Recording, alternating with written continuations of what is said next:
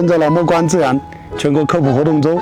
那么我们今天来到这个草丛里面，我发现一个非常开着漂亮紫花的一个小植物，它是我们龙胆科扁蕾属，我们叫扁蕾。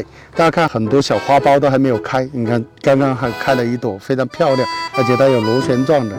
你看它的苞片，就是现在在这没有开花的时候，呃，它有四棱啊，四棱打开就是四个苞片，正好对应着四个花冠。它里面的那个雄蕊和雌蕊都已经张开了，它的开口比较小，大家看这个啊，开口比较小，那么它适应特定的昆昆虫进行传粉和授粉。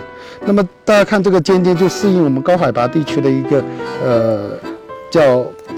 生态适应性，雌雄蕊发育没有成熟的时候，它可以保护它免受这个冷害或者是高温的一个作用。这个的话就是发育成熟，它开花了。那么其他还在含苞待放中。所以我们到野外去了，我们可以在路边的一个不起眼小花池上，给我们带来一个身心的愉悦。也就是为什么我们要去呃保护它，来爱护它。